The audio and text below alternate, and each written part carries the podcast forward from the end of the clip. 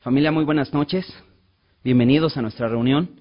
Te invito a que abras tu Biblia en Primera de Samuel, capítulo 13. Vamos a estar estudiando ahí en Primera de Samuel. Eh, como sabes, estamos en este momento donde el pueblo de Israel está iniciando una nueva etapa, ahora con un rey, ya no gobernado por medio de jueces que Dios enviaba, ya no, ya no eh, librado de esta manera como Dios lo hacía anteriormente, sino ahora ellos han pedido, o, por no decirlo, exigido a un rey. Este rey les ha sido dado, si recuerdas, Samuel era el juez que estaba eh, gobernando sobre ellos. Sin embargo, el pueblo desecha a Dios y pide un rey. Saúl es este rey. Hemos estado conociendo cosas de, Saúl, eh, eh, eh, Dios lo eligió por gracia simplemente, lo muestra a Samuel, le dice, este es aquel que va a salvar a mi pueblo, eso lo dice en el capítulo 9, cuando, cuando Samuel se aparece frente a él, es el que va a gobernar a mi pueblo, ya le había dicho Dios, él es el que va a salvar a mi pueblo de los filisteos. Saúl tenía un propósito. Dios le da la capacidad para llevar a cabo ese propósito, lo llena con su espíritu, le da su espíritu santo y lo hace un nuevo hombre para llevar a cabo esta tarea. También vimos como en el capítulo 11, cuando los, sus hermanos, los de Jabes de Galad, están siendo atacados por este rey amonita, lleno del Espíritu Santo, Saúl, lleno de ira, reúne a un ejército muy fuerte, muy grande, y va contra Amón, lo destruye hay una gran victoria, el reino es confirmado eh, por medio de esta gran victoria, el pueblo lo reconoce, hacen sacrificios, hay alegría, esto termina diciendo el capítulo 11. El capítulo 12 veíamos a Samuel presentándose como este juez fiel, que durante todo el tiempo que estuvo al frente del pueblo como líder, él estuvo siendo fiel. También mostrándose como un ejemplo a Saúl de cómo se debe gobernar, con fidelidad. Capítulo 13, vamos a empezar a ver a Saúl en su declive. No, quisiéramos eh, eh, que sucediera, ¿no? Vamos leyendo la historia y decimos, realmente Saúl lo ha hecho muy bien. Eh, digamos, Saúl está en la cúspide porque ha estado obedeciendo, guiado por el Espíritu Santo, ha estado ganando batallas, obteniendo eh, victorias. Entonces, qué importante era esto para el líder, para el rey. Sin embargo, en este capítulo vamos a empezar a ver el descenso, la caída, por la falta de fe de este hombre. ¿Por qué? Ignoró que era Dios el que le tenía que dar la victoria, porque empezó por el Espíritu, pero terminó en la carne. Vamos a ver qué sucede. Dice versículo, versículo, eh, déjame leer los primeros versículos, versículo 1, 1 al 3, para, versículo 1 al 4, para, para entrar en, en la historia, y después me gustaría hacer una oración para pedir al Señor que nos guíe. Dice, había ya reinado Saúl un año, cuando hubo reinado dos años en Israel. Escogió luego a tres mil hombres de Israel, de los cuales estaban con Saúl dos mil en Migmas y en el monte de Betel, y mil estaban con Jonatán en Gabá de Benjamín. Y envió al resto del pueblo cada uno a sus tiendas. Y Jonatán atacó a la guarnición de los filisteos que había en el collado, y lo oyeron los filisteos. E hizo Saúl tocar trompeta por todo el pueblo, eh, perdón, por todo el país, diciendo, oigan los hebreos. Y todo Israel oyó que se decía, Saúl ha atacado a la guarnición de los filisteos y también que Israel se había hecho abominable a los filisteos. Y se juntó el pueblo en pos de Saúl en Gilgal. Acompáñame a hacer una oración. Señor, te damos muchas gracias porque eres bueno. Gracias por este tiempo en tu palabra. Gracias porque podemos venir delante de ti, Señor, y recibir de ti consejo. Te queremos pedir, Señor, que sea tu Espíritu Santo hablando a nuestros corazones, Señor. Que tu palabra eh, cumpla su propósito en nuestras vidas, Señor. Su propósito es enseñar, redarguir, corregir e instruir en justicia, Señor. Nos ponemos delante de ti, Señor. Queremos que esto hagas en nuestra vida, Señor. En el nombre de Jesús. Amén. Pues bien, leíamos que después de que Saúl ya había reinado un año y después de haber reinado en Israel dos años, y es muy extraño este versículo porque pues no nos dice qué pasa en un año, sino que nos dice lo que pasa en dos años. algunos eh, traductores dicen que realmente el versículo no dice esto de un año o dos años, sino realmente en algunos, en algunos escritos dice que más bien está diciendo a qué edad empezó a reinar. Y, algunos dicen que fue a la edad de 30 o 40 años. Hay división. Sin embargo, siguiendo esta traducción, nos dice que había ya reinado un año y después de reinar dos años establece un ejército. Pero ¿qué sucede entonces en este año después de que es ungido por rey? Y, cuando establece su ejército. ¿Qué sucede en este momento de transición? Pudieron suceder varias cosas, ¿no? Eh, quizá Saúl dijo, bueno, voy a construirme una casa para pues, tener un lugar donde eh, reinar, era el rey, pues de entrada voy a conseguirme una, una silla que parezca como de rey para empezar a verme como rey, ¿no? No sabemos, probablemente eso, pero Saúl tenía un propósito. Realmente el propósito de, este rey no dice, se sentará en un trono y entonces desde ese trono va a estar juzgando y van a, van a venir las personas y le van a hacer reverencia. No vemos eso en la Biblia acerca de un rey para Israel, pero sí vemos algunas instrucciones. En Deuteronomio capítulo 17 podemos ver que Dios dejó una ley o instrucciones al respecto de un rey.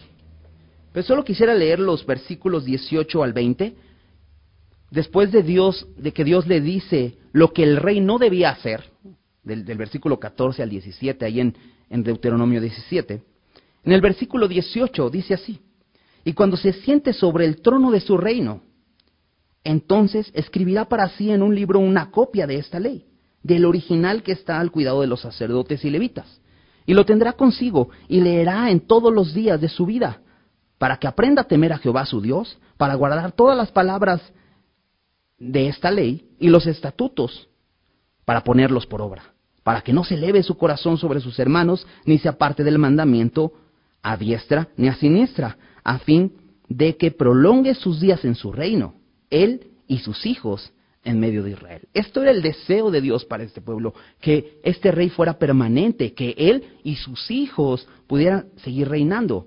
Pero había una condición para que esto sucediera, que este rey número uno, transcribiera la palabra. Del original hiciera una copia para, copia para sí, para que lo tuviera consigo y leyera todos los días. Leyendo todos los días, iba a aprender a temer a, Dios y de esa manera iba a poder guardar la palabra, atesorarla en su corazón como algo muy valioso para llegar a obedecerla y no apartarse de esos mandamientos, para que entonces su reino fuera firme. E, e, es muy interesante esto. Probablemente esto es lo que sucede en este año de transición. Saúl transcribe para sí una copia de la ley. No nos dice el texto, pero esto es lo que tenía que hacer un rey. Sucede que el segundo año de su reinado establece un ejército, nos dice el versículo 2. Tres mil hombres. Dice aquí que eran de Israel, como debía ser, no escogió hombres extranjeros, tres mil israelitas. Una cantidad, podríamos pensar, muy grande, aunque viendo en las batallas anteriores, por ejemplo, en el versículo 4, en su primera batalla que vemos aquí en Primera de Samuel, eh, contra los filisteos, vemos que simplemente en la primera batalla pierden cuatro mil hombres. Entonces, e, este realmente no era como tal el ejército de, de Israel, sino solamente era una guardia que estaba establecida como, como ejército. Dice aquí que los escogió. No sabemos cuáles fueron las características que vio en, estos tres mil hombres para escogerlos, pero eran hombres escogidos. Probablemente tenían características adecuadas para ir a la guerra. Y dice que los divide en tres escuadrones distintos, uno en Micmas, otro en Betel y otro en Gabá de Benjamín. En Gabá de Benjamín el capitán de este ejército es Jonatán, el hijo de Saúl, que ahorita vamos a hablar más de él.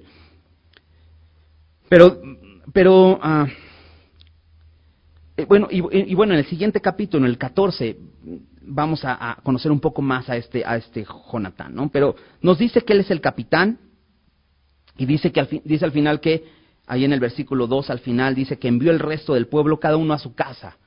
Como diciendo Saúl, ¿saben qué? Pues con estos tres mil ya establecido el reino, ya tenemos un ejército, tres mil personas es bastante bien para tener una guardia personal, que me cuide a mí, a, mi hijo, a mi familia, porque están en Micmas muy cerca de, de, perdón, de Gabá, que era la ciudad de Benjamín, este, eh, de la ciudad de Saúl, donde vivía Saúl. Este, Betel también está muy cerca. La zona realmente es una zona muy central donde está este, este, esta cantidad de gente. Y el resto del pueblo, dice Saúl, pues no, no es tan necesario, regresense a sus tiendas, esténse preparados, en algún momento les vamos a llamar. Versículo 3, dice, y Jonatán atacó a la guarnición de los filisteos que había en el collado. Había una guarnición de filisteos, esto se refiere a un puesto militar de parte del enemigo dentro del territorio de Israel. Bueno, como sabes, todo, toda esa zona, incluso donde vivían los filisteos, era territorio de Israel. Es, lo que conocemos hoy como Gaza. Es, muy curioso, y, sobre todo por lo que está sucediendo el día de hoy. Eh, esto todo era el territorio de Israel. Dios se lo dio. Si recuerdas, Israel no lo había poseído todo por falta de fe. Dejó vivir a mucha gente ahí. Este pueblo de, los filisteos llegó muy, probablemente desde Grecia, habitó en esta zona de la costa del mar Mediterráneo y se establecen ahí y están peleando constantemente con Israel para apoderarse de la tierra de Israel, porque aquí están, esta guarnición está en Gabá. De hecho, esta guarnición es mencionada cuando Samuel le dice a Saúl, cuando vaya llegando a la guarnición de los filisteos, ahí te vas a encontrar con unos profetas. Entonces, parece que era muy común ya ver esta, esta guarnición ahí, este, este puesto militar de los filisteos. Pasabas y decías, ah, pues sí, vas a encontrar un grupo de filisteos y después das vuelta a la derecha y ya aparecía eh, como un punto de referencia. Pero ¿qué hace Jonatán? Ataca esta guarnición sorpresivamente, nadie lo esperaba. Saúl está estableciendo su guardia personal, no un ejército tan grande, simplemente algo que pues nos proteja un poquito. Ah. Y dice que lo oyeron los filisteos. No ocurrió simplemente en un rincón, no ocurrió en lo oscurito, se sabe los filisteos. ¿Recuerdas? Los filisteos eran un, un, pueblo bastante bien organizado, había cinco príncipes, eran guerreros. Entonces lo escuchan.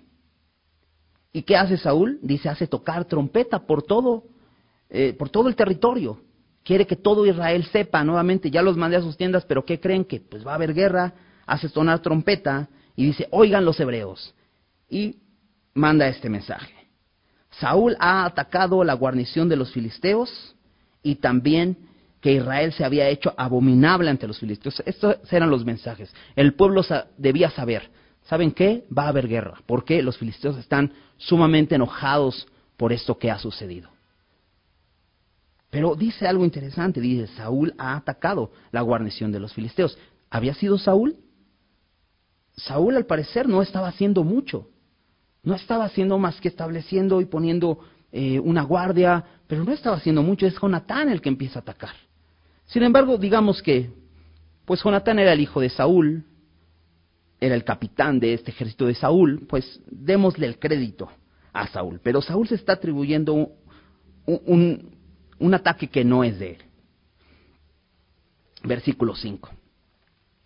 Entonces los filisteos se juntaron para pelear contra Israel treinta mil carros, seis mil hombres de a caballo y pueblo numeroso como la arena que está a la orilla del mar, y subieron y acamparon en Micmas al oriente de Betabén.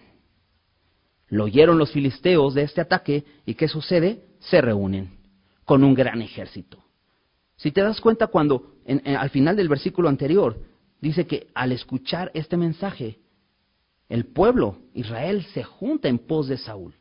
Ellos ya habían escuchado de Saúl, ya habían peleado con Saúl, ya habían visto que Saúl había ganado la batalla contra Amón. Este pueblo estaba completamente convencido de que Saúl los iba a seguir librando de sus enemigos. Seguramente este pueblo estaba convencido que la decisión de pedir un rey había sido la mejor, aunque a Dios no le gustara, pero ellos habían tomado la mejor decisión.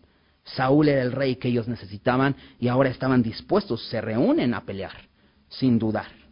Pero se reúnen los filisteos. Y nos muestra un gran ejército, treinta mil carros, seis mil hombres de a caballos y un pueblo numeroso como la arena que está a la orilla del mar. ¿Qué podemos ver? Un ejército bien organizado. ¿Por qué? Porque vemos que tienen carros, esto es armamento militar. Dice treinta mil, algunos piensan que realmente eh, no eran treinta mil, eran tres mil. Es una cantidad muy grande como para que pudiera suceder esto. Sin embargo, bueno, digamos que eran tres mil carros, armamento, tecnología militar que Israel no tenía. seis mil hombres de a caballo. Eh, la guardia de, que había establecido eh, Saúl simplemente eran tres. Tres mil, ¿no? La mitad, ¿no? Los otros son seis mil. Estos son, eh, los de Saúl son tres mil. Quizá escogidos para empezar a entrenar, para hacer un ejército Recuerda, Israel no estaba preparado para la guerra, no era, un, no era un pueblo guerrero, habían peleado y las victorias se las había dado Dios, pero habían peleado los civiles, el pueblo. De hecho es el pueblo que va a Gilgal y se reúne, no es de ninguna manera un ejército. Pero también de los filisteos dice que el pueblo era innumerable. Esto quiere decir probablemente civiles que se sumaban para entrar y pelear contra Israel. Entonces, mientras que el pueblo de Israel se reúne el pueblo eh, eh, a pelear y todos son civiles peleando. Los, los filisteos es un pueblo muy bien armado, muy preparado para la guerra, los duplicaban en cuestión de sus soldados experimentados e incluso su ejército era incontable como la arena que está a la orilla del mar.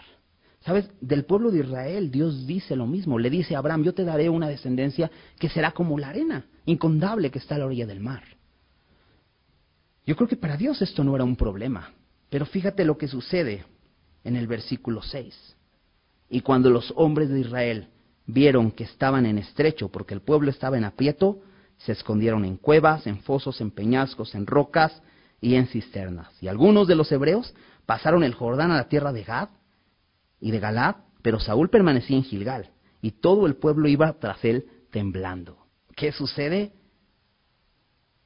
Que ellos temen el ataque de los filisteos. ¿Por qué? Porque son muy, muchos y son muy fuertes y están muy bien preparados. Pero algo interesante que dice en el versículo 6 dice, cuando los hombres de Israel vieron, hemos visto que este pueblo es guiado mucho por lo que ve.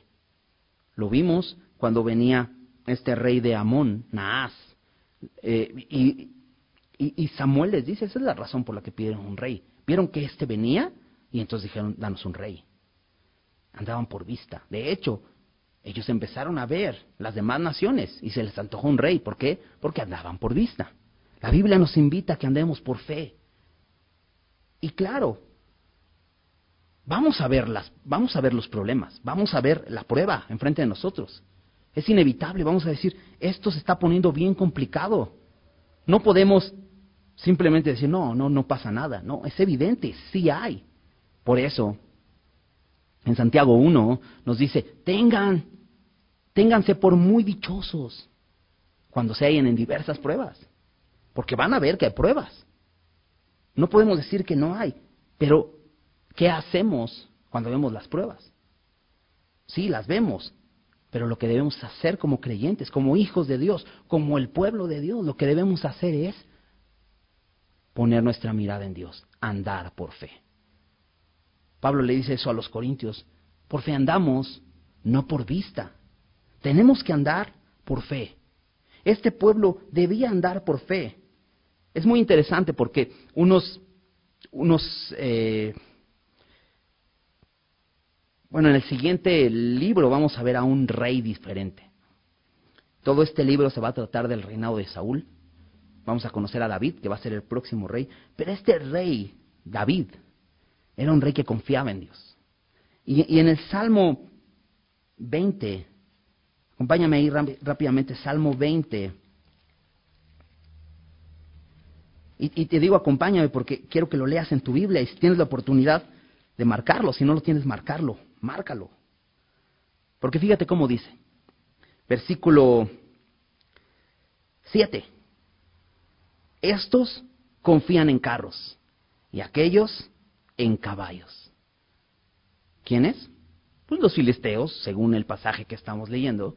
Ellos confiaban en carros y en caballos. Mas nosotros, del nombre de Jehová nuestro Dios, tendremos memoria. Esta es la clave. Esta es la diferencia de ellos y nosotros. Ellos confían en carros. Ahora, hoy podemos ver al mundo confiando en tantas cosas, pero nosotros debemos seguir diciendo lo mismo. Nosotros, del nombre de Jehová nuestro Dios, tendremos memoria. Porque, ¿sabes? Él tiene un nombre por sobre todo nombre, Jesús.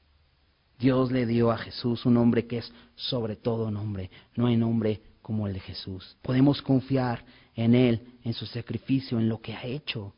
Nosotros, del nombre de Jehová nuestro Dios, tendremos memoria. Y dice el versículo 8 ahí en el Salmo 20. Ellos flaquean y caen, mas nosotros nos levantamos y estamos en pie. Hay una diferencia entre ellos y nosotros. Debemos considerar esto.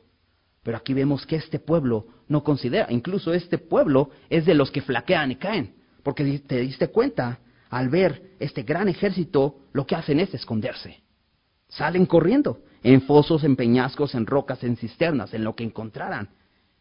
Incluso dice el versículo 7, algunos hebreos pasaron el Jordán, cruzaron el charco, pasaron al otro lado del Jordán. Cruzar el Jordán no iba a ser tampoco fácil, pero prefirieron pasar el Jordán a quedarse ahí pelear. Dice, pero Saúl permanecía en Gilgal. Y todo el pueblo iba tras él, temblando. Un pueblo temeroso. ¿De qué te sirve tener un gran ejército así de temeroso? ¿De qué serviría? De nada, ¿verdad? Ni siquiera al rey le serviría de escudo, un rey así de temeroso. Pero probablemente Saúl estaba igual. Si te diste cuenta, Saúl no está haciendo lo que debía estar haciendo. En un principio simplemente está estableciendo ejército, pero no, no, está cumpliendo su propósito. ¿Cuál era el propósito de Saúl? Salvar al pueblo, a Israel, de la mano de los filisteos. Ese era el propósito. Y a su hijo el que empieza la batalla, el que empieza eh, el ataque. No es Saúl. Saúl quiere el título de rey pero no quiere la responsabilidad y la tarea del rey. Entonces, dice que, Saúl está en, en, Gilgal. ¿Por qué? Porque Samuel le había dicho, si, leemos el siguiente versículo, dice, y él esperó siete, siete días conforme al plazo que Samuel le había dicho. ¿Por qué está en Gilgal? La gente se le va, el pueblo está, voltea a ver y dice, todos tiemblan de miedo. ¿Qué hago aquí? Bueno, él está haciendo caso, le dijo Samuel, me espera siete días y yo llegaré. Pero Samuel no venía a Gilgal. Está Saúl esperando, Samuel no venía, dice, y el pueblo se le desertaba. Entonces, dice versículo 9, dijo Saúl, traedme holocaustos y ofrendas de paz, y ofreció el holocausto. ¿Qué hacía Saúl el rey ofreciendo el holocausto? ¿No había para eso sacerdotes? De hecho, Samuel era el sacerdote. Y por eso Samuel le dijo, me esperas y voy a llegar a ofrecer sacrificios. Eso lo dijo también en el capítulo 10, eh, cuando le da instrucciones acerca de la confirmación de estas señales que, que, suceden eh, para que Samuel supiera que realmente las palabras de Samuel eran ciertas acerca de su reinado. Y le dice, te vas a Gilgal, me esperas siete días y yo llegaré a ofrecer sacrificios. De hecho, en el capítulo 9, cuando van subiendo en la ciudad donde estaba Samuel, se encuentran unas mujeres y le, preguntan, ¿dónde está Samuel? ¿No? ¿Te acuerdas que iba con su criado? Todavía no se conocían. ¿Dónde está el vidente? Preguntaron. Y dicen, ah, pues él sube a ofrecer, porque cuando la gente quiere ofrecer sacrificio, pues viene Samuel. ¿Por qué? Porque era el sacerdote. Dios le dijo a los sacerdotes que ellos debían ofrecer los sacrificios. Eso estaba en la palabra. Ahora, si vemos lo que dice en Deuteronomio 17, que el rey tenía que hacer una copia y leer cada día, Saúl sabía esto. Saúl sabía que él no era él, aquel indicado, aquella persona eh, indicada para ofrecer el sacrificio. Pero vemos desesperación. Saúl se desespera, ve a la gente temblando, quizá él también ya se llenó de temor, ve a la gente desertando, al pueblo huyendo ante este ejército poderoso. Su vida está en peligro. ¿Y qué hace? Ofrece el holocausto. Versículo 10. Y cuando él acababa de ofrecer el holocausto, he aquí Samuel que venía, y Saúl salió a recibirle para saludarle. Enseguida esperó, pero sabes, no esperó por completo. No esperó por completo. En, Santiago, mencionaba hace ratito, en Santiago, Santiago capítulo 1.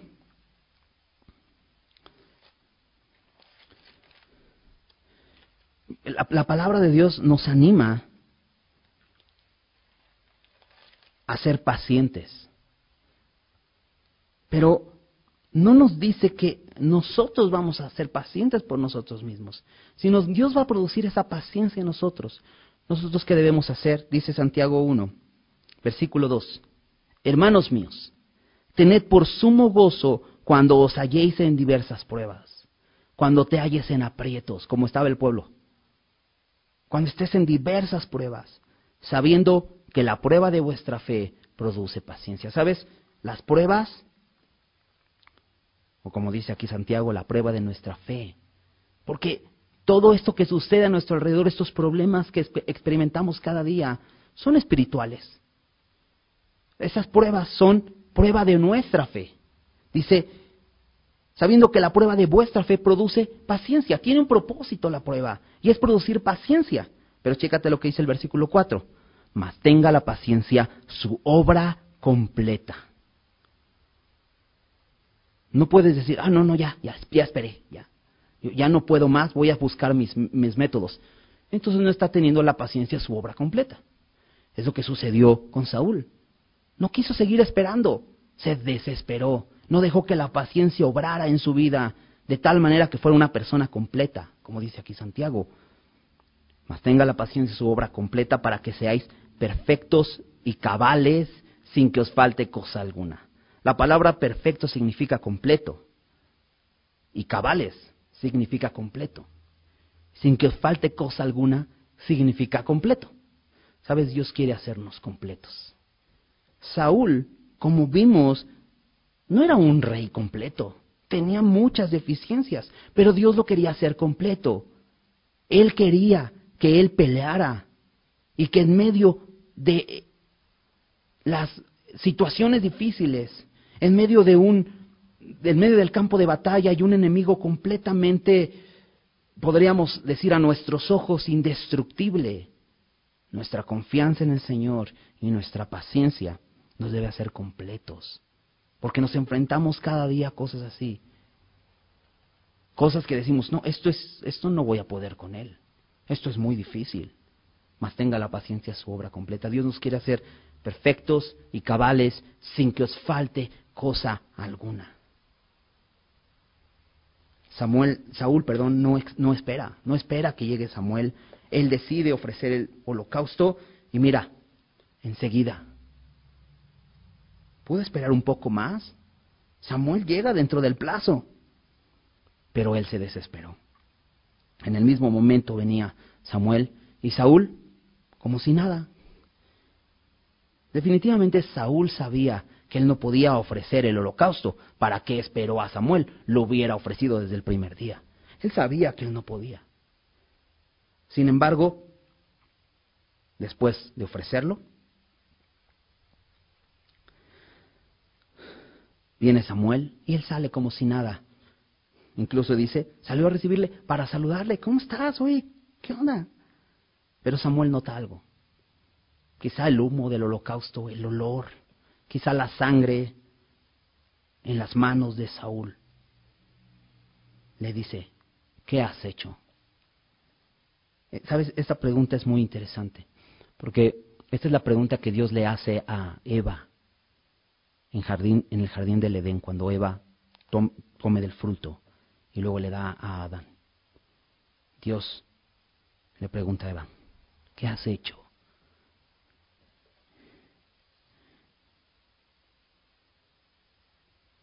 Dios apela a la confesión de Saúl, que Saúl reconozca, ¿sabes qué? Me desesperé y acabo de hacer algo que no debía. Pero ¿cuál es la respuesta de Saúl? Y Saúl respondió, porque vi que el pueblo se me desertaba. Y muestra, tal era el pueblo que andaba por vista, como Saúl andaba por vista.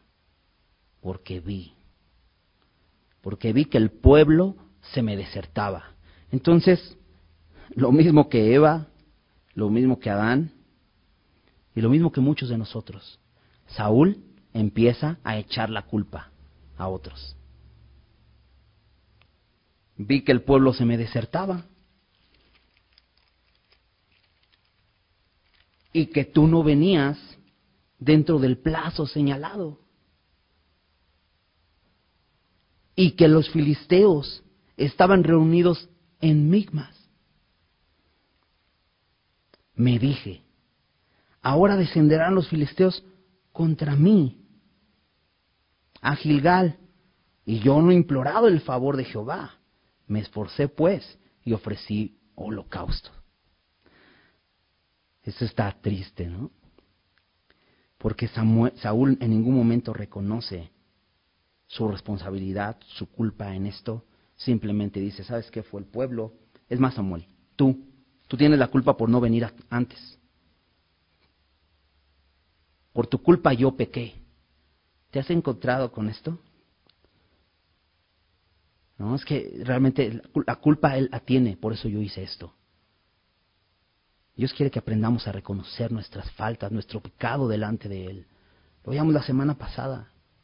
Dios nos da una puerta abierta para entrar en una relación con Él constante, incluso cuando hemos pecado, reconociendo nuestro pecado y confesándolo. Él es fiel y justo para perdonarnos. Pero Saúl no reconoce su pecado, culpa incluso a los filisteos.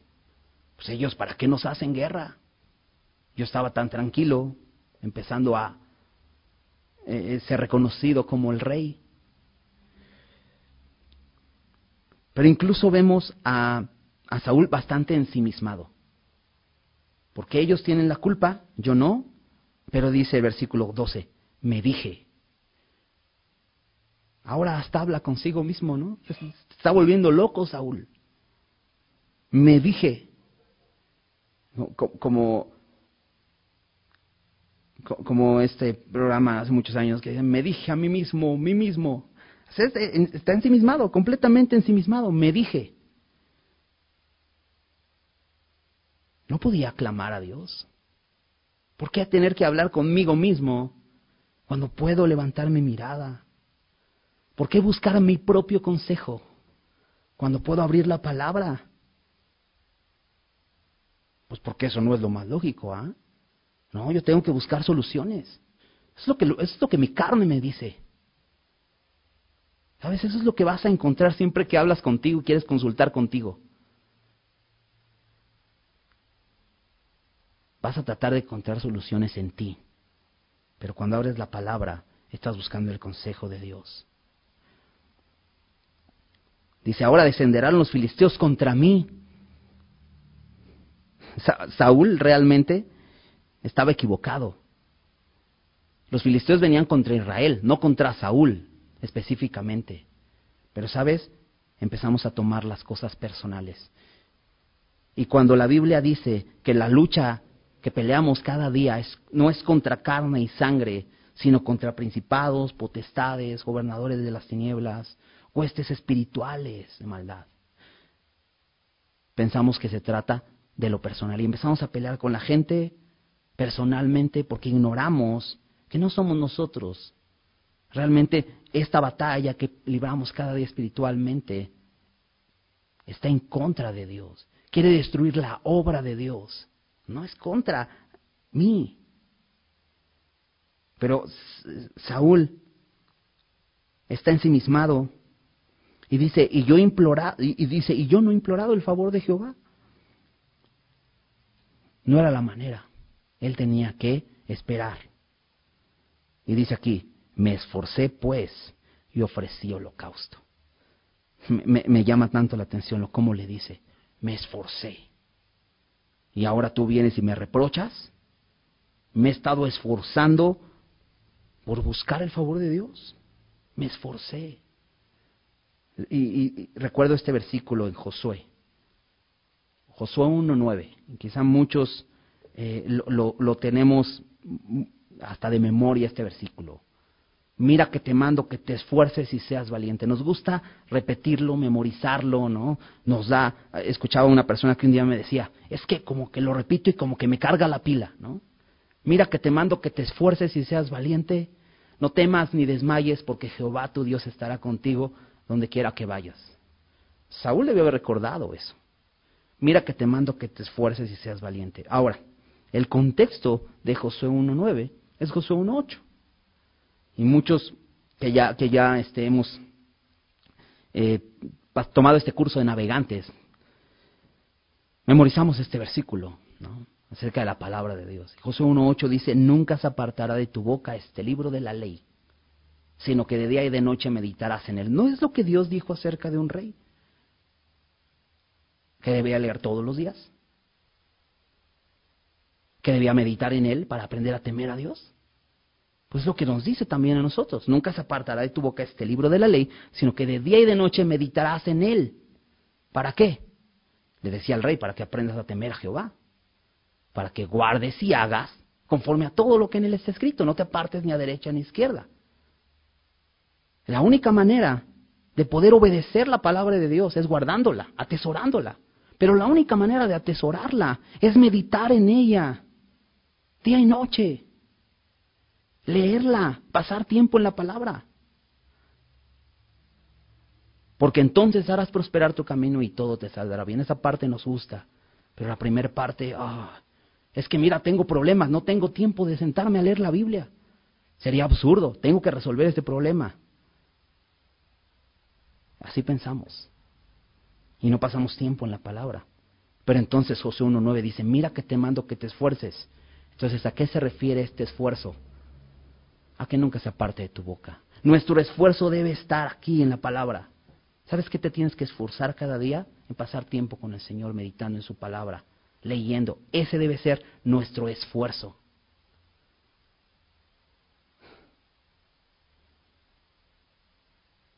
Saúl está tratando de justificarse frente a Samuel, justificar su pecado, diciendo, ah, yo, yo me he esforzado,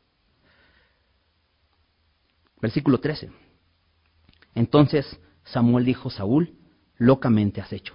¿Sabes? Hasta aquí Saúl no ha respondido la pregunta de Samuel. Samuel le pregunta, ¿qué has hecho? Y él le dice el por qué lo hizo, sus excusas, pero no le dice realmente qué ha hecho. Y Samuel dice, yo te voy a decir qué has hecho. Has hecho una locura. Y lo que te decía hace rato, nuestra carne dice, no, ¿cómo crees? Es una locura que me digas que me ponga a leer mi Biblia si estoy en medio de esta situación tan difícil. No. ¿Sabes qué es una locura? Echar mano de tus recursos para resolver tu problema. Eso sí es una locura. Por eso le dice Samuel a Saúl, locamente has hecho no guardaste el mandamiento de Jehová tu Dios que él te había ordenado. ¿Quién le ordenó a quién? No se trataba de la relación entre Samuel y Saúl.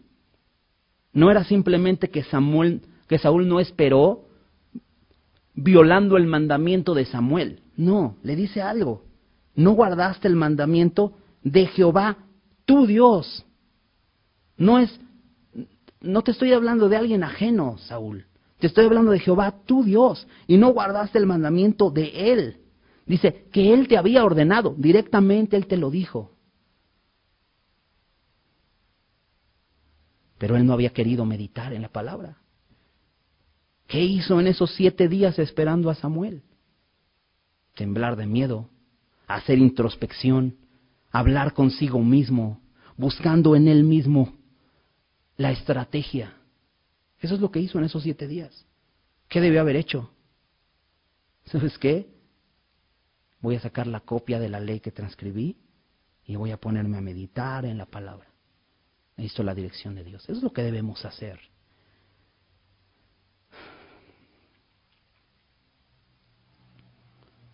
Le dice Samuel, no guardaste. Y te decía, guardar es atesorar. Algo que tienes de valor. Tú sabes que tienes de valor. Sea algo, no sé, una pulsera muy valiosa, sea un diamante, sea tu mismo celular. Si es muy valioso para ti, no lo dejas en cualquier lado, lo guardas, ¿no? lo tienes en un lugar seguro. Eso es guardar, porque lo atesoras, porque es valioso. La, la palabra de Dios debe ser valiosa. Debemos atesorarla. ¿Sabes cuál fue el pecado de Saúl? No atesorar la palabra.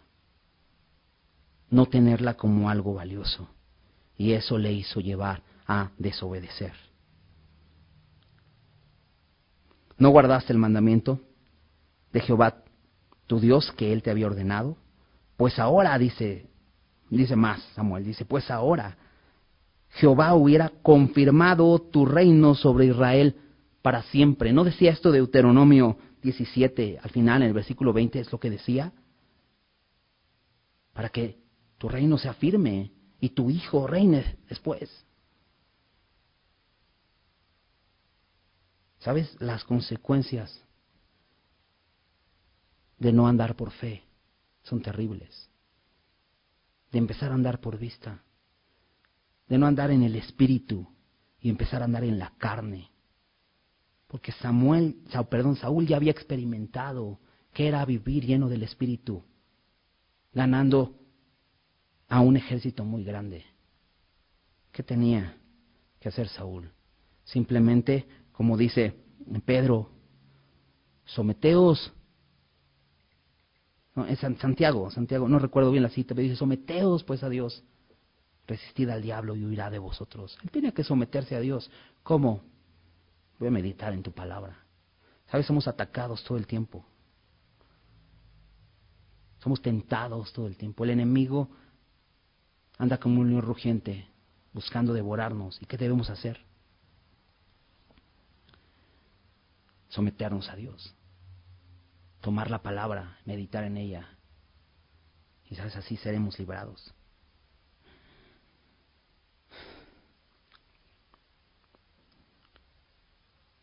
Dice el versículo 14, mas ahora tu reino no será duradero. Jehová se ha buscado un varón conforme a su corazón, al cual Jehová ha designado para que sea príncipe sobre su pueblo, por cuanto tú no has guardado lo que Jehová te mandó. Saúl es desechado como rey. Ahora Saúl no iba a poder heredar este privilegio a su hijo. Y por cierto, ves a su hijo y dices, mm, tenía bastante Eh, no, no quisiera llamarlo así, pero bastante potencial. ¿no? Pero ¿sabes por qué? Porque era un hombre que confiaba en Dios. Eso es lo que Israel necesitaba, un rey así. Pero dice, dice Samuel, ¿sabes? Dios no está preocupado por eso. Dios ya se ha buscado un varón conforme a su corazón. Porque tú, Saúl, no tienes un corazón conforme al de Dios. No piensas como Él. No, bus, no lo buscas a Él. Versículo 15. Y levantándose Samuel subió de Gilgal a Gabá de Benjamín después de esta reprensión dura. Dice, y Saúl contó la gente que se hallaba con él, como 600 hombres. Y no vemos una reacción de parte de, de Saúl ante la reprensión dura e incluso e, el, ser desechado como rey. no vemos una reacción. No dice, oh, no me di cuenta. Y sabes, quizá muchas veces puede pasar que estamos así, ¿no? Por eso es importante abrir la palabra, por eso es, es bueno leer estos pasajes, porque Dios nos abre los, el entendimiento. No sabes que yo, yo estaba caminando así, no me había dado cuenta. Pero tan claro el mensaje de Samuel a Saúl, y Saúl como si nada. Empieza a contar, empieza a buscar nuevamente sus recursos. ¿De qué le servían 600 hombres? Pero tampoco le servirían tres mil, ni tres millones. Realmente, ¿qué necesitaba Saúl? El poder de Dios en él. Eso es lo que necesitaba, el poder del Espíritu en él. ¿Y qué hace Saúl? Contó al pueblo. Contó al pueblo y le quedaba, dice, 600. Ni siquiera los tres mil escogidos. 600 hombres. Versículo 16. Saúl pues y Jonatán su hijo y el pueblo que con ellos se hallaba, estos 600 hombres, se quedaron en Gabá de Benjamín, pero los filisteos habían acampado en Migmas. Entonces simplemente regresan a su casa y dice, pues vámonos, no hay que, no hay que pelear, no hay ni para qué estar congregados para la guerra, pero vemos a los filisteos que ellos siguen acampando. No dicen los filisteos, ah, mira, pues ya, ya como que se arrepintieron, ya no quieren pelear, pues vamos a regresarnos. No, ellos siguen acampando y se aprovechan de esto. Se aprovechan de la, de la falta de fe de este pueblo, de la falta de fe de este rey. Y fíjate lo que sucede. Versículo 17 dice, y salieron merodeadores del campamento de los filisteos en tres escuadrones. Un escuadrón marchaba por el camino de Ofra hacia la, tierra de Sual. Otro escuadrón marchaba hacia Betorón y el tercer escuadrón marchaba hacia la región que mira al valle de Seboim, hacia el desierto. Entonces, ya había una guarnición en, en Gabá, y lo que hacen los filisteos es, pues, manden otras y tomemos el control de Israel. Y entonces, a diferentes lugares rodean a Israel. Y versículo 19, y en toda la tierra de Israel no se hallaba herrero, porque los filisteos habían dicho, para que los hebreos no hagan espada o lanza. ¿Sabes qué hizo, qué, hizo el enemigo al no haber un arrepentimiento por parte de Saúl? Y simplemente regresar como si nada, se aprovecha y somete al pueblo si ya había una pequeña guarnición, termina sometiéndolos al punto de prohibir a los herreros hacer armas. Incluso no solamente prohibirles hacer armas, quitan a todos los, todos los que trabajaban eh, el, hierro. Y en el versículo dice, eh, en el versículo 20 dice, por lo cual todos los de Israel que tenían, eh, perdón, tenían que descender a los filisteos para afilar cada uno la reja de su arado, su asadón, su hacha o su hoz. Y el precio era un pin por las rejas de arado y por los asadones, y la tercera parte de un ciclo por afilar las hachas y por componer las aguijadas. No solamente no podían hacer armas, no podían trabajar el enemigo los había hecho dependientes de él. ¿Sabes qué es lo que Satanás quiere hacer? Al final él quiere que no nos arrepintamos cuando pecamos, porque nos quiere hacer esclavos. Y quiere que nosotros entonces estemos bajo su dominio, no tengamos la capacidad de pelear, nos ata las manos, Incluso nos quita la capacidad de trabajar. Nos somete completamente, nos desarma y nos hace dependientes de Él. ¿Quieres trabajar? Ven y pídeme permiso. Yo te voy a decir lo que hagas y lo que no. ¿Sabes? Dios nos quiere hacer miserables. Y este pueblo es miserable. Porque incluso los siervos de Saúl, o si Saúl, como lo vimos anteriormente, quería poner a labrar la tierra, tenía que ir y decirle a su enemigo, oye, ¿me puedes afilar por favor mi, mi, mi hacha, mi asadón, mi hoz, porque voy a cosechar? ¿Me podrías afilar? No, no por favor, te cuesta una cantidad.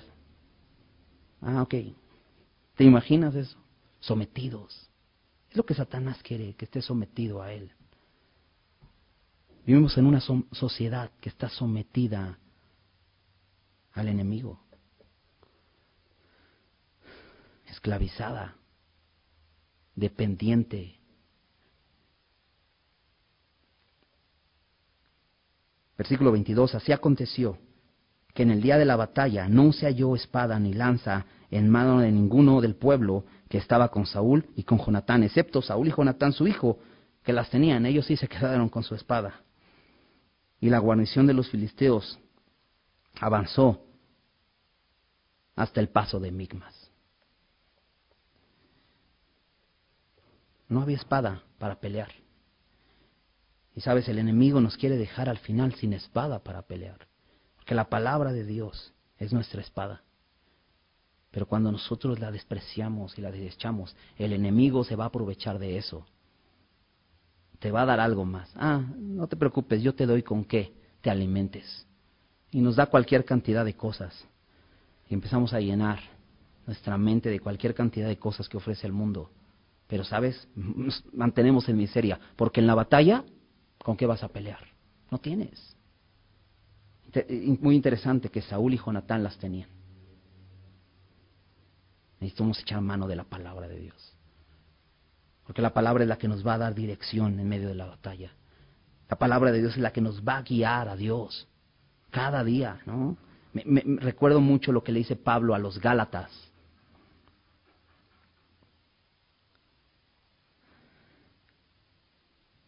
Sorprendido Pablo, porque él llegó a predicar la palabra. En su primer viaje misionero, él llegó a esta región de Galacia. Y después tenían nuevos maestros que les estaban haciendo caer en legalismo.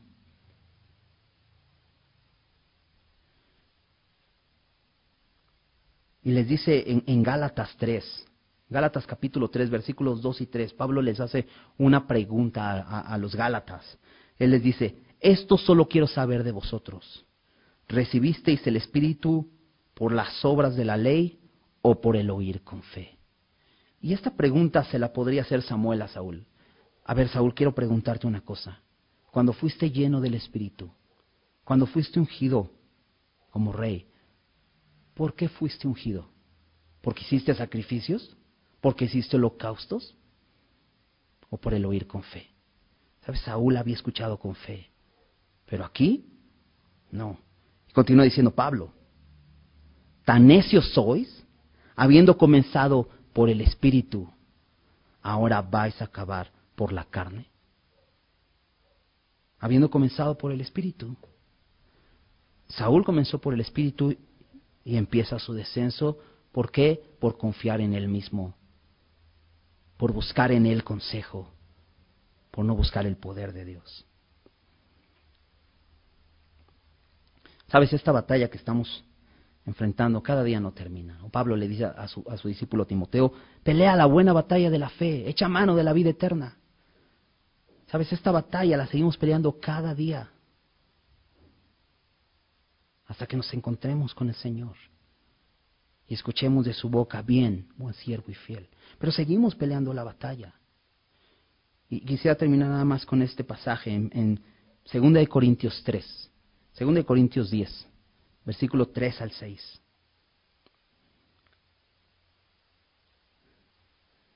Dice, dice Pablo ahí, porque aunque andamos en la carne, hablando de este cuerpo físico, sí, vivimos en un cuerpo físico, no militamos según la carne, ¿sabes? Nuestra naturaleza ya no me guía, mi carne ya no me guía, ya no milito según la carne, habla de milicia, Habla de batalla, no batallo según la carne, no peleo según la carne. Porque las armas de nuestra milicia no son carnales, sino poderosas en Dios para la destrucción de fortalezas. ¿Sabes? Dice aquí Pablo, nuestras armas espirituales son más importantes. Son poderosas en Dios para la destrucción de fortalezas. Ese ejército fuerte que te está amenazando. Derribando argumentos y toda altivez que se levanta contra el conocimiento de Dios. ¿Sabes? Cuando nosotros andamos en el Espíritu, el Espíritu nos enseña y nos ayuda para que derribemos esas fortalezas, pero dice derribando argumentos. Tu mente siempre va a empezar a argumentar. Ya vimos a Saúl, no, es que esto, no, es que aquello, no, es que aquel, es que tú, es que... ¿Sabes? Cuando peleamos en el Espíritu, cuando peleamos en el Espíritu, el Espíritu Santo nos lleva a rendir nuestro corazón de tal manera que podamos derribar esos argumentos. Dice, dice además, dice, y toda altivez que se levanta contra el conocimiento de Dios. Porque, ¿sabes? Nos empezamos a llenar de orgullo y nos empezamos a creer autosuficientes. Y decimos, no necesito conocer a Dios, no necesito leer la palabra. Pero sabes, las armas de nuestra milicia no son carnales, sino poderosas en Dios para la destrucción de fortalezas, derribando argumentos y toda altivez que se levanta contra el conocimiento de Dios y llevando cautivo todo pensamiento a la obediencia a Cristo. ¿Sabes dónde deberían estar los filisteos? Cautivos. Saúl debería estar experimentando su segunda victoria en manos de Dios, siendo usado por un instrumento. Porque ese era el propósito de Saúl, salvar a los israelitas de los filisteos.